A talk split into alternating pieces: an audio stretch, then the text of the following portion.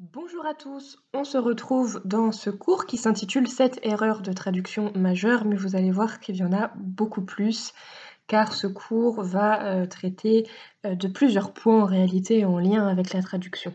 On sait que d'innombrables mythes, lieux communs sont accumulés euh, sur les textes, qu'ils soient bibliques ou coraniques. On a euh, à la fois un mélange de, lecture fondamentaliste, de créativité artistique, d'emprunt aux apocryphes, de ferveur populaire qui font que certaines histoires soit prêtent à rire, soit au contraire sont euh, justificatrices de, choses euh, dramatiques dans notre société. Et donc, il est très important de revenir sur cette thématique de traduction. On va faire les choses dans l'ordre. On va tout d'abord parler des textes bibliques et on finira avec les textes coraniques. Il est aussi difficile de traduire la Bible que de traduire le Coran. On a déjà vu que l'Ancien Testament était écrit en hébreu ancien. La langue hébraïque, elle ne comporte pas de voyelles, elle n'est pas vocalisée, elle comprend peu de mots par rapport à nos langues et donc il y a une polysémie qui est très importante. C'est-à-dire que un mot peut vouloir dire plusieurs choses suivant, euh, je l'avais déjà dit dans un des cours, mais je le répète car c'est très important, c'est comme l'arabe. Un mot hébreu ou un mot arabe fonctionne avec des racines et ces racines peuvent vouloir dire plusieurs choses suivant la manière dont elles sont conjuguées, suivant ce qu'il y a avant, suivant ce qu'il y a après, suivant justement leur vocalisation et ça nous donne beaucoup, beaucoup de difficultés de traduction. Il faut vraiment être un érudit euh, au niveau linguistique pour être capable de traduire. Il y a une polysémie qui est très importante. Le système aussi des temps verbaux en hébreu et en arabe sont très complexes. Ils ne comportent pas de présent, de passé ou de futur comme nous. C'est une langue qui euh, possède des formes et donc qui euh, peuvent euh, avoir un passé, un présent et un futur, bien entendu, mais c'est pas aussi marqué que en langue française, par exemple. Par exemple, euh, vous connaissez tous le tétragramme JHWH, qui est souvent traduit par Yahvé ou Jéhovah. Donc on sait qu'en théologie, là ce que je viens de faire, c'est très grave en théologie, euh, en théologie euh, juive, puisque on ne prononce pas ce tétragramme. Mais bon, ici on est en cours de théologie, donc euh, on se permet pour, pour, le comprendre. Mais ne le faites pas devant des juifs, ça ne se fait pas.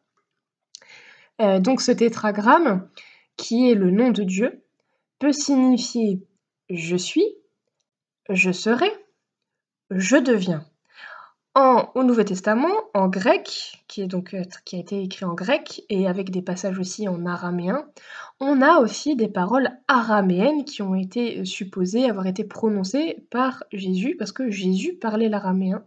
Et donc le grec ancien comporte aussi des euh, donc bien que ce soit en moins grand nombre qu'en hébreu. Et c'est comme comme c'est une langue très ancienne, elle a euh, aussi des dérivations, l'araméen également, et donc c'est très compliqué à traduire. En plus, le texte biblique est poétique, c'est-à-dire qu'il y a des métaphores, des ellipses, des jeux de mots, des anagrammes. Euh, c'est une langue vraiment qui a permis l'utilisation des mots et euh, le texte biblique est plein, plein, plein, plein de euh, jeux comme ça, de, mots. On a par exemple le verset où Jean-Baptiste dit que euh, de ces pierres, Dieu peut susciter des enfants à Abraham. C'est dans le chapitre 3 de l'évangile de Matthieu au verset 9. Et en fait, c'est fondé sur la paronymie entre banim, donc qui est enfant, et abanim, qui signifie pierre. L'arbre de là un des exemples de traduction qui est vraiment majeur. L'arbre de la connaissance de la Genèse est très mal compris selon euh, les exégètes parce que la traduction habituelle euh, du chapitre 3, verset 22 de la Genèse dit que l'homme est devenu comme un dieu pour avoir mangé du fruit. Or, le texte, il signifie en vrai, l'homme était haya comme l'un d'entre nous et c'est confirmé par la deuxième partie du verset, mais maintenant, wa atta, il a mangé du fruit. Et donc l'arbre de la connaissance est un leurre qui est présenté par le serpent qui a pour effet de réduire et de fausser la connaissance divine qu'Adam et Ève avaient précédemment.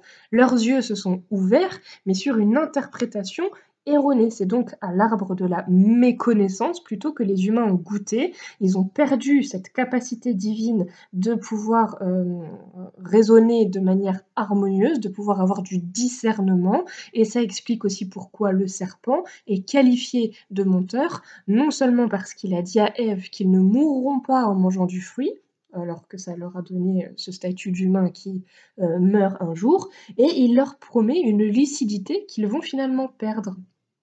Donc, euh, ça éclaire la, suite du texte biblique selon laquelle Dieu se réjouit que les humains n'aient pas aussi mangé de l'arbre de vie parce que ça serait pour ne pas perpétuer cette confusion.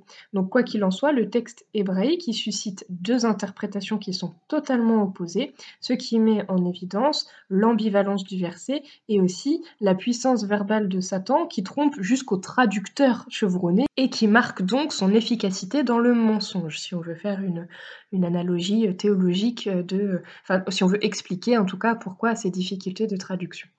Dans un article que je vous conseille fortement euh, de lire et que je vous mets en, note dans votre support de cours, c'est qui s'intitule Les traductions résistance des écrits insistance du désir, écrit par Marie Balmary. On lit que la Bible possède dans les traductions des oppositions qui concernent surtout la parole divine. Et donc, euh, Marie Balmary remet en question, par exemple, la traduction du verbe racheter, qui signifie aussi délivrer et délier.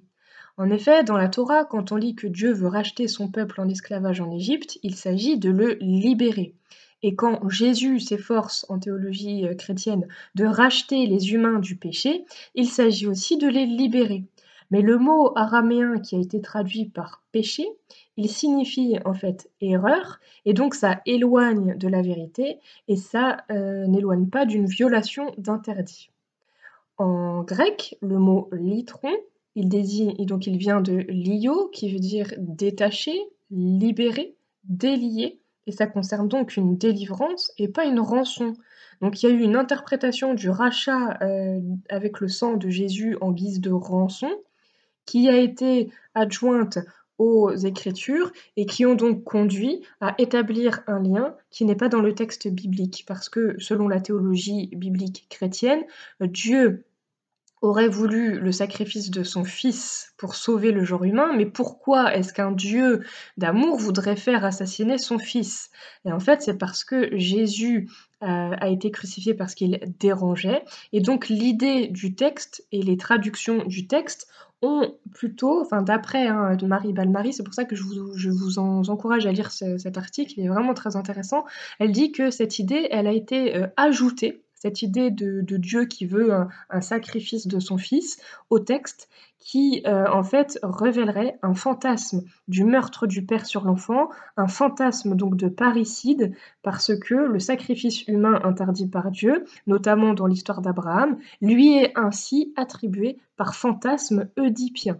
Donc vous voyez, c'est très intéressant, c'est tout nouveau, hein. enfin c'est tout nouveau. Ça, date de, 1886, cette, idée de Marie Balmary, mais euh, ça reste quelque chose que l'on n'a pas, souvent euh, l'habitude d'entendre et qui euh, reste très intéressant, puisqu'on si on se penche sur les traductions, on se rend compte qu'il y a plein comme ça de choses que l'on peut essayer de comprendre et de relire surtout, de relire avec d'autres prismes, d'autres choses dans la tête. D'ailleurs, l'objectif de libération, il revient souvent dans le texte biblique, même la loi du sabbat ou du Shabbat plutôt, comporte une interdiction d'exercer la contrainte sur autrui, une demande de libérer cette oppression.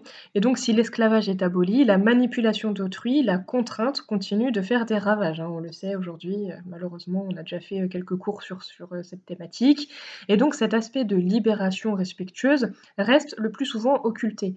Et par exemple, le mot hébreu Shabbaot, il peut correspondre aussi à Shabbatot avec la suppression d'un T et on le sait aussi que en matière de traduction, les groupes religieux, enfin certains, hein, bien évidemment pas tous, mais certains euh, veulent imposer leur vérité sans, euh, enfin justement parce qu'ils considèrent que le texte veut dire ça, donc c'est la vérité. Il faut comprendre le texte ainsi, et ça va souvent de pair avec le, la, la non-volonté de comprendre qu'il y a une lecture plurielle ou la non-volonté de comprendre que euh, la manière de voir la manière de lire ces textes selon ces groupes peut être considérée comme littérale ou même littéraliste. Et on sait malheureusement que cela mène aux guerres de religion, alors guerre de religion avec un S, mais aussi guerre interne aux religions, euh, comme c'est le cas par exemple dans l'islam, où euh, on a tendance à oublier que lorsque des, euh, des, sectes, des groupes extrémistes et dangereux comme euh, État islamique, etc., euh, attaquent, ils attaquent aussi des musulmans puisqu'ils considèrent que ces derniers sont trop fades, sont trop laxistes, s'ils vivent en terre non musulmane, etc., etc. Mais nous avons là aussi déjà vu, c'est vrai qu'on arrive à la fin de l'année, donc forcément on a déjà vu beaucoup, beaucoup de choses et cette thématique-là, nous l'avons déjà approchée. Mais le mot Shabbat, euh, signifie aussi la paix en soi. Et il y a un passage justement qui est très clair dans l'Ancien Testament qui recommande aux combattants de rentrer chez eux de peur de mourir pour honorer leurs femmes, pour même pendre la crémaillère. C'est dans le chapitre 20 du Deutéronome, versets 5 à 8. Et donc, euh, il est soit négligé, soit pris au pied de la lettre. Et donc, euh, c'est même le rabbin Maïmonide, dont on a souvent parlé aussi, dont la recherche biblique est euh, très lié aussi à la linguistique, il a fini par utiliser le verset selon lequel le châtiment de ceux qui haïssent Dieu se répercutera jusqu'à la quatrième génération. Euh, donc c'est un verset de l'Exode chapitre 20 verset 5, comme un ordre justement de massacrer la descendance des idolâtres. Et là, il se, il, euh, vous voyez, dans un contexte, dans, euh, dans certaines euh, idées et dans, dans les positionnements au niveau des siècles des, des auteurs, eh ben, on peut avoir des interprétations qui sortent comme ça, soit de nulle part, soit on prend justement cette polysémie du terme et on, on oublie que c'est polysémique et on donne juste une seule version donc de ce mot. Alors que nous, aujourd'hui, Shabbat, ça signifie tout simplement le repos, le fait de ne pas travailler, le fait de euh, c'est vraiment en lien avec le repos et je pense qu'aujourd'hui on ne lit pas d'autres définitions de Shabbat que celui-ci. Et pourtant là vous voyez on a euh, soudain, enfin comme c'était le contexte de Maïmonide, hein, c'était le, rabbin médiéval Maïmonide donc vous, savez très bien ce qui s'est passé à cette époque, euh, eh bien hop une autre traduction qui est vraie puisque le mot Shabbat est polysémique comme beaucoup de mots hébreux c'est ce qu'on vient de dire, mais vous voyez l'importance aussi de se confronter quand on traduit aux mots, bien évidemment, au texte, évidemment, ça va être la première source d'intérêt, mais également au contexte de vie du traducteur, même si il est très connu, comme par exemple Maïmonide, ou même dans l'islam, Ibn Kassir. On sait que ce sont des personnes qui sont euh, reconnues unanimement comme euh, traducteurs, euh, savants, donc des personnes auxquelles on peut se référer, mais attention quand même au contexte dans lequel ils ont vécu, où est-ce qu'ils ont vécu. Euh, ça donne beaucoup, beaucoup d'indications aussi sur leur volonté de traduction et leurs influences de traduction. Donc ça, c'est très, très, très, très, vraiment très important.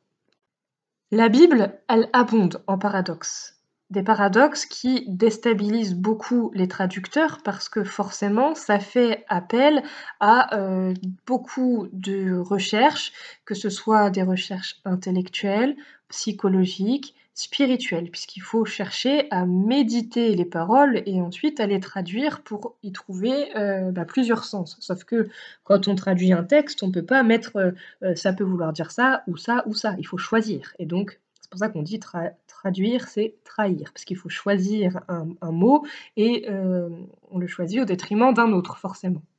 Il y a une parole euh, de Jésus qui est très connue, c'est qui ne prend pas sa croix et ne me suit pas n'est pas digne de moi. Et en fait, euh, selon certaines traductions, ça peut se comprendre de manière tout à fait inverse. Tout d'abord, le mot stauros, qui est traduit par croix, en vrai, en grec, il signifie aussi se tenir debout. Et donc, euh, tenir ou prendre sa croix, ce n'est pas forcément subir sa vie ou souffrir, mais au contraire, ça peut quand on parle de se tenir debout, ça peut aussi vouloir euh, dire qu'on fait face, qu'on est libre et qu'on affronte. Donc la phrase, elle comporte une négation qui s'applique à prendre la croix et suivre, euh, mais selon certains traducteurs modernes, cette négation, euh, donc dans le sens qui ne prend pas sa croix et ne me suit pas n'est pas digne de moi, peut vouloir dire aussi euh, qui ne se tient pas debout tout seul et me suit n'est pas digne de moi.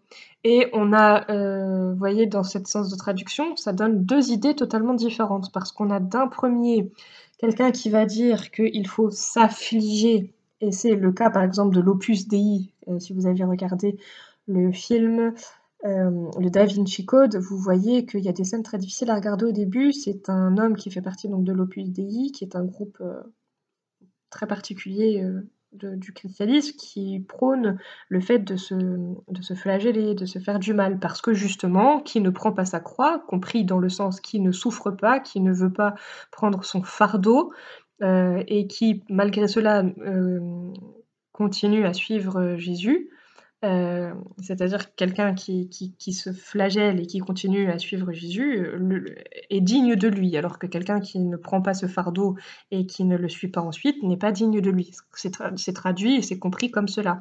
Par contre, si l'on comprend celui qui ne se prend pas sa croix dans le sens celui qui n'est pas euh, debout face aux épreuves euh, et qui se laisse abattre comme ça, peut aussi ne pas être digne de Jésus. Donc vous voyez deux traductions qui peuvent donner deux idées totalement opposées. Mais vraiment, euh, on a soit on se laisse abattre, on, s'afflige, on se flagelle, on, fait de la contrition, soit au contraire, on s'arme de patience et euh, on se tient debout et on reste autonome, on reste libre, on reste fort, etc. etc. Une traduction aussi extrêmement connue, et ça pour le coup, vous savez, vous avez forcément entendu parler de cette expression de tendre l'autre joue lorsque il y a euh, un problème. En tout cas, c'est une réponse que l'on attribue à Jésus. En fait, euh, certains considèrent que cette traduction est fausse et que ça serait même presque le fantasme masochiste, pardon, euh, de euh, considérer que cette traduction est littérale. Pour certains exégètes modernes, mais même d'autres, hein, comme bah, toujours Marie Belmarie, euh, le fait de parler de l'autre joue, ça signifie, le verbe en tout cas tendre la joue, dans la traduction littérale, signifie en réalité trouver autrement.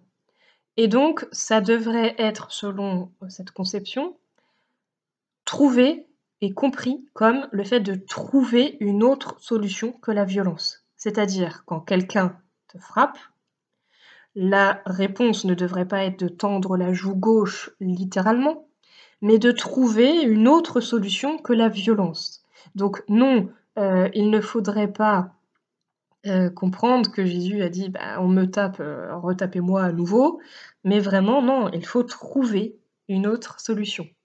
Et ça explique aussi pourquoi dans d'autres euh, versets, il dit, euh, on l'a vu ensemble, euh, justement le verset du sabre, ou le fait qu'il n'est pas venu amener la paix mais combattre avec l'épée, enfin ce genre d'expressions qui ont été traduites aussi, on a eu un cours sur ça.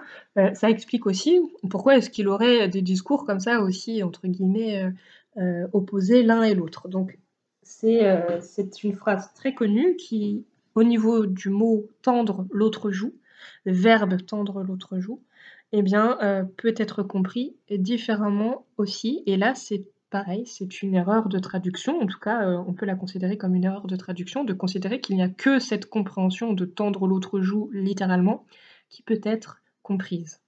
En réalité, la Bible ne propose pas la résignation ou la docilité moutonnière, parce qu'il y a plein de gens qui, aiment euh, considérer que parce qu'il y a la parabole du pasteur qui fait paître ses brebis, alors la connotation du mot mouton, euh, qui euh, voudrait dire qu'on se laisse faire, on suit bêtement, etc., pourrait être assignée ici à cette idée de frapper l'autre joue, alors que ça peut être au contraire, euh, euh, le fait de ne pas se résigner, de ne pas suivre et, de proposer autre chose que la violence. Donc c'est très important là aussi de, revenir à cette traduction et, comme on le dit toujours dans, dans l'écriture, dans l'étude des textes, il faut toujours revenir à la langue de révélation ou à la langue de rédaction.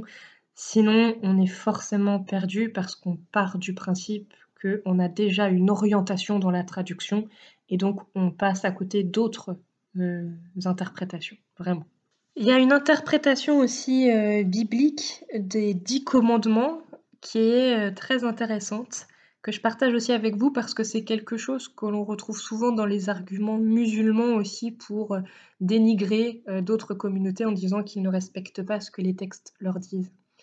En fait, on parle dans les dix commandements donc on parle de décalogue. Le logos, c'est la parole, c'est pas le commandement. Et donc le décalogue, ça signifie littéralement dix paroles. Décalogue, c'est, ça vient du grec, hein, donc c'est la conception chrétienne. le fait de considérer qu'il s'agit de dix paroles et non de dix commandements, ça révèle aussi la tendance à ne pas considérer qu'il s'agit uniquement d'oppression, de règles contraignantes qui imposent soit un devoir, soit une interdiction. Et par exemple, ça nécessite aussi la compréhension différente de tu ne feras pas de statue ni d'image pour ne pas te prosterner devant, qui, si on considère que ce n'est pas un commandement, dans ce cas, n'est pas euh, quelque chose qui est euh, non respecté par les chrétiens, puisqu'on sait que certains chrétiens se prosternent devant des statues, devant des icônes, etc. Et donc, euh, ça signifierait du coup qu'ils s'investissent dans une religion en faisant exactement le contraire de ce qui est considéré comme un commandement divin. Comme si du coup, ils bravaient directement euh, Dieu en se soumettant pas du tout à lui. Et donc, si on considère que c'est une parole, il y a derrière un côté beaucoup moins contraignant, un côté beaucoup moins oppresseur, et donc, euh, ça donne aussi dans la tête de celui qui, euh, fait et qui comprend euh, un état d'esprit totalement différent. Et donc, vous comprenez vraiment au niveau psychologique que cela a un impact très fort. D'ailleurs, dans la Genèse, il y a une expression où on dit que c'est le premier commandement, justement, multipliez-vous, qui peut aussi signifier porter du fruit, avec la polysémie que ça comporte aussi, puisque ça peut être effectivement la reproduction, mais aussi la production de paroles de qualité, puisque le mot fruit connote aussi la parole dans de nombreux passages bibliques. Et donc une lecture attentive de euh, ce verset peut aussi donner d'autres méditations, d'autres interprétations euh, donc autrement que cette interprétation littérale de se multiplier dans le sens d'être fécond et de euh, euh, se euh, reproduire pour bah, donner d'autres humains, d'autres adorateurs, etc. Donc ça reste effectivement l'interprétation la plus usitée parce qu'elle revient à la fois à Noé, à Adam et Ève et ensuite à Noé, donc on se dit les deux contextes euh, indiquent euh, le fait qu'il faut euh, repeupler l'humanité. Donc on a compris ça vraiment de manière littérale, pour le coup, multipliez-vous égale soyez féconds. Mais d'autres peuvent considérer que ça ne doit pas vouloir dire que ça. On a déjà vu, par exemple, et ça c'est quelque chose qui est commun à, l'arabe et à l'hébreu, le mot sacré il est ambivalent parce qu'il peut signifier à la fois saint et à la fois maudit.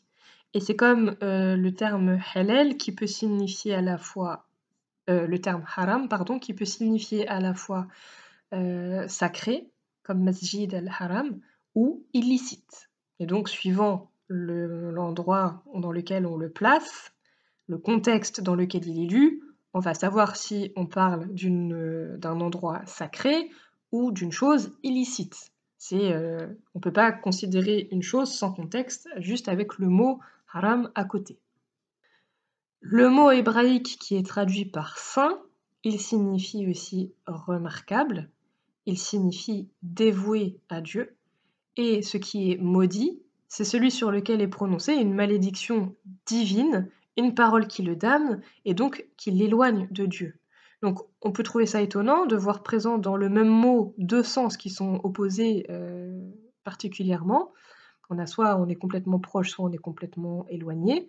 Mais du coup, on se rend compte aussi que euh, on constate que c'est vraiment marqué d'ambivalence. Tout ce qui est sacré est marqué d'ambivalence, puisque comme j'expliquais, on ne peut pas savoir si c'est ce qui éloigne ou si, si c'est ce qui rapproche sans étudier ce contexte. Et c'est là où je veux vraiment vous amener à travers ce cours, c'est que, bon, je pense que vous avez remarqué que c'était ce à quoi je voulais vous amener à travers l'année, mais à travers ce cours vraiment qui fait partie des derniers cours, et donc on réaffirme euh, très fortement tout ce qu'on voulait voir euh, tout au long de l'année, c'est-à-dire que vous avez des textes que vous allez lire le plus souvent en français, mais même si vous avez le texte que vous lisez à la source, vous êtes obligé toujours de vous référer à l'ensemble d'un texte. Et c'est ce que l'on essaye toujours de dire. On ne peut pas prendre une phrase comme ça, l'enlever de son contexte parce qu'on peut vouloir, on peut pouvoir, pardon, lui faire dire absolument le contraire de ce qu'elle veut dire. Le mot euh, sacré, dans son, dans son mot hébreu, peut vouloir dire ce qui rapproche de Dieu d'une manière la plus proche et ce qui éloigne de Dieu de la manière la plus forte aussi.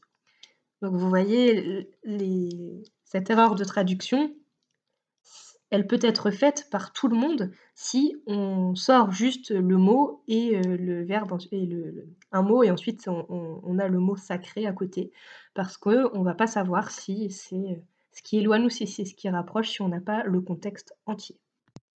Et donc ce que je viens là de vous expliquer avec euh, cet exemple, euh, ces exemples de mots, c'est l'énantiosémie.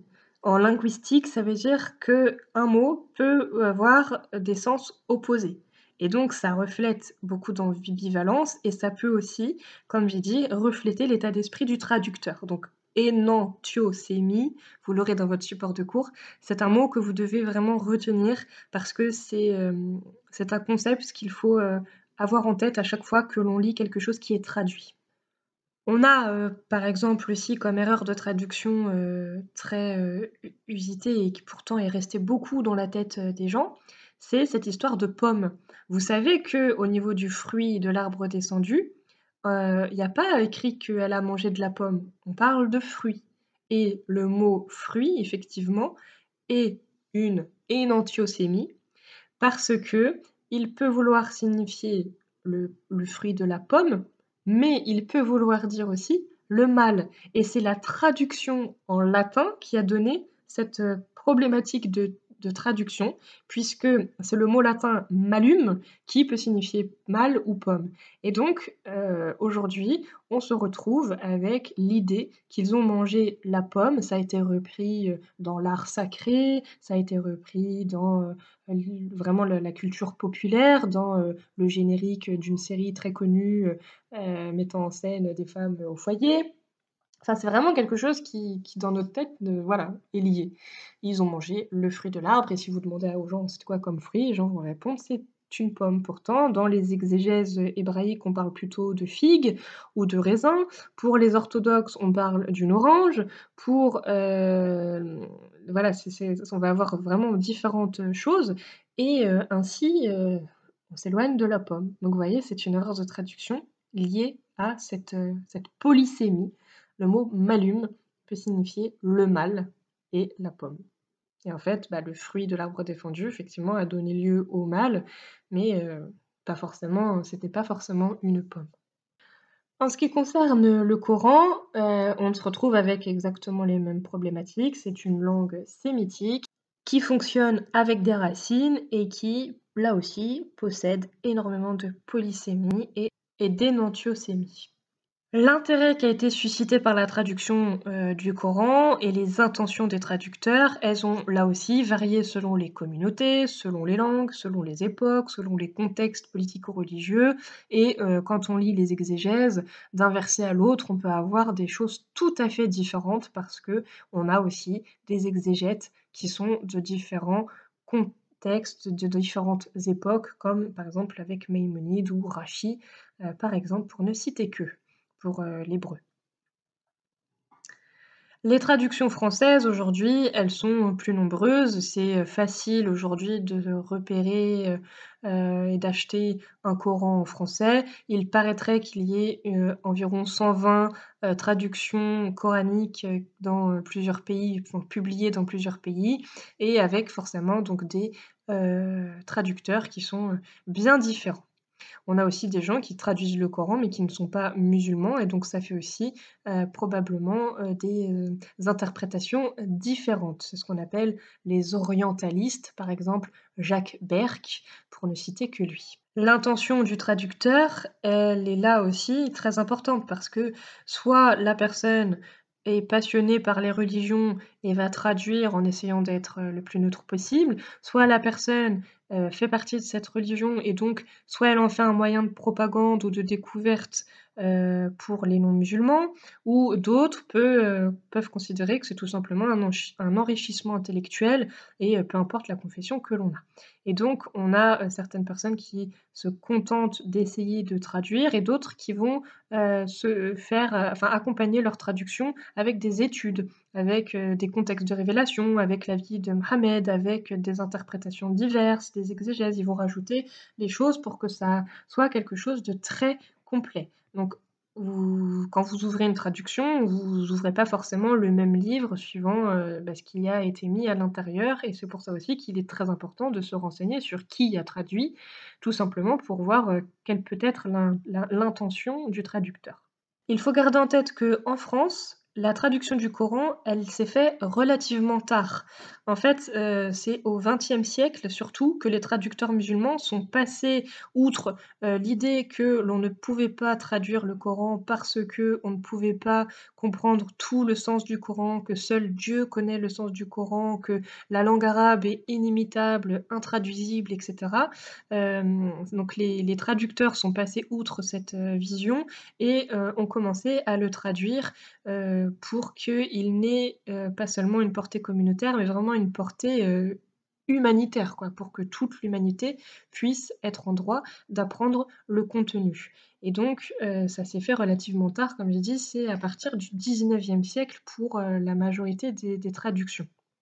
La première tâche du traducteur coranique, c'est donc de cerner au cours de ses lectures des différentes exégèses reconnues, les interprétations les plus fortes, les plus fréquentes de chaque verset, de chaque sourate, et de prendre connaissance également des conditions de la révélation de tous ces versets.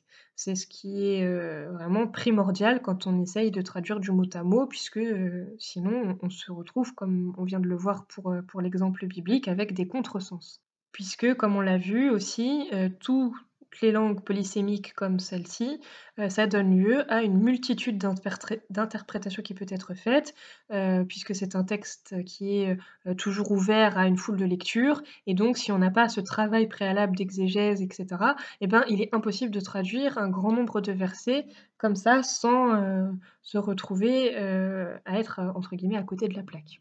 On a par exemple, euh, pour vous donner un exemple, dans la sourate La Lumière, la sourate numéro 24, au verset 38, un mot arabe, euh, un verbe qui est euh, yarzuku. Et yarzuku, ça peut vouloir dire accorder à une créature tout type de biens, qu'ils soient moraux ou matériels. Et on a des traductions qui disent euh, Dieu donne la nourriture, donc nourriture, on a pris un type de, bien matériel, à qui il veut. On a euh, par exemple Blacher qui dit que ça veut vouloir dire euh, donner attribution à. Et donc, ben, euh, ça limite le fait de, soit donner attribution, on ne sait pas vraiment de quoi il s'agit, et si on parle de nourriture, ça limite aussi euh, le fait qu'il y a des biens moraux et des biens matériels. Donc vous voyez, euh, ça réduit le sens. On a aussi quelquefois des erreurs de traduction juste par omission, euh, par exemple, jalada, euh, qui peut vouloir dire donner un coup de fouet, et on a des versets où des fois c'est écrit ceux qui jettent une accusation d'adultère aux femmes chastes, donnez-leur 80 coups. Point. Et il n'y a pas le mot euh, coup de fouet, alors que jalada, c'est vraiment donner des coups de fouet. Donc là aussi, ça peut donner une erreur de traduction, puisque 80 coups de quoi? De pied, de brindilles, de fouet, des coups ou ça, enfin bref, ça peut être euh, euh, totalement. Bah, on ne le comprend pas dans le sens global. Pareil, dans un contexte de traduction actuel aussi aujourd'hui, dans la composition des familles, on a un verset où on nous parle de, de beau-père.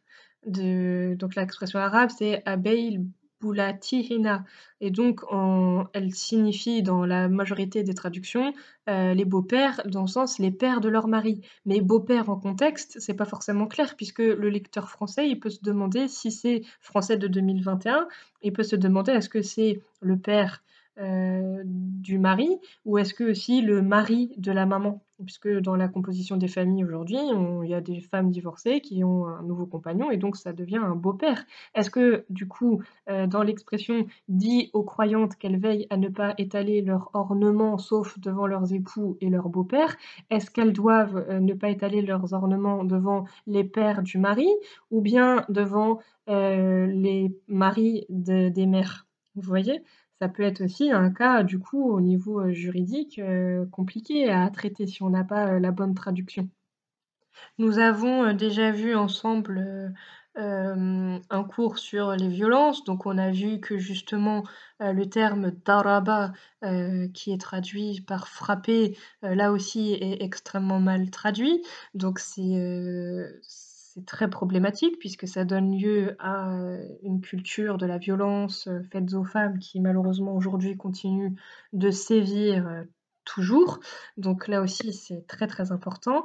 et, malheureusement, ça, on a beau le dire, on a beau le savoir, ça reste, hélas, quelque chose qui est redondant.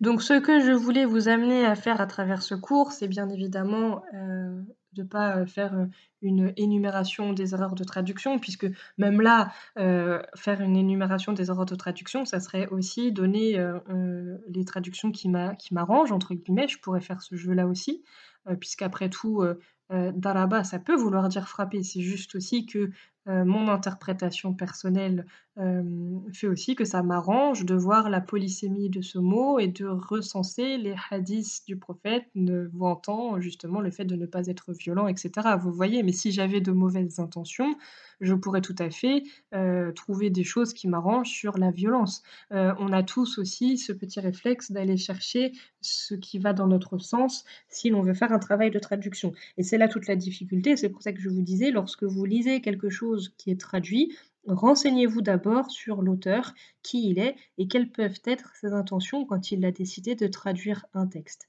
Je vous oriente aussi sur un point. Euh, on a tendance à le faire lorsque ce sont des versets euh, ou des mots qui semblent poser problème, comme euh, des mots en lien avec la violence, envers euh, l'irrespect, envers les relations avec les autres religions, etc. Mais c'est un réflexe que l'on doit avoir aussi lorsque les versets ne semblent pas forcément poser question, puisque c'est un travail du coup d'intégrité intellectuelle que d'effectuer ce travail pour chaque verset.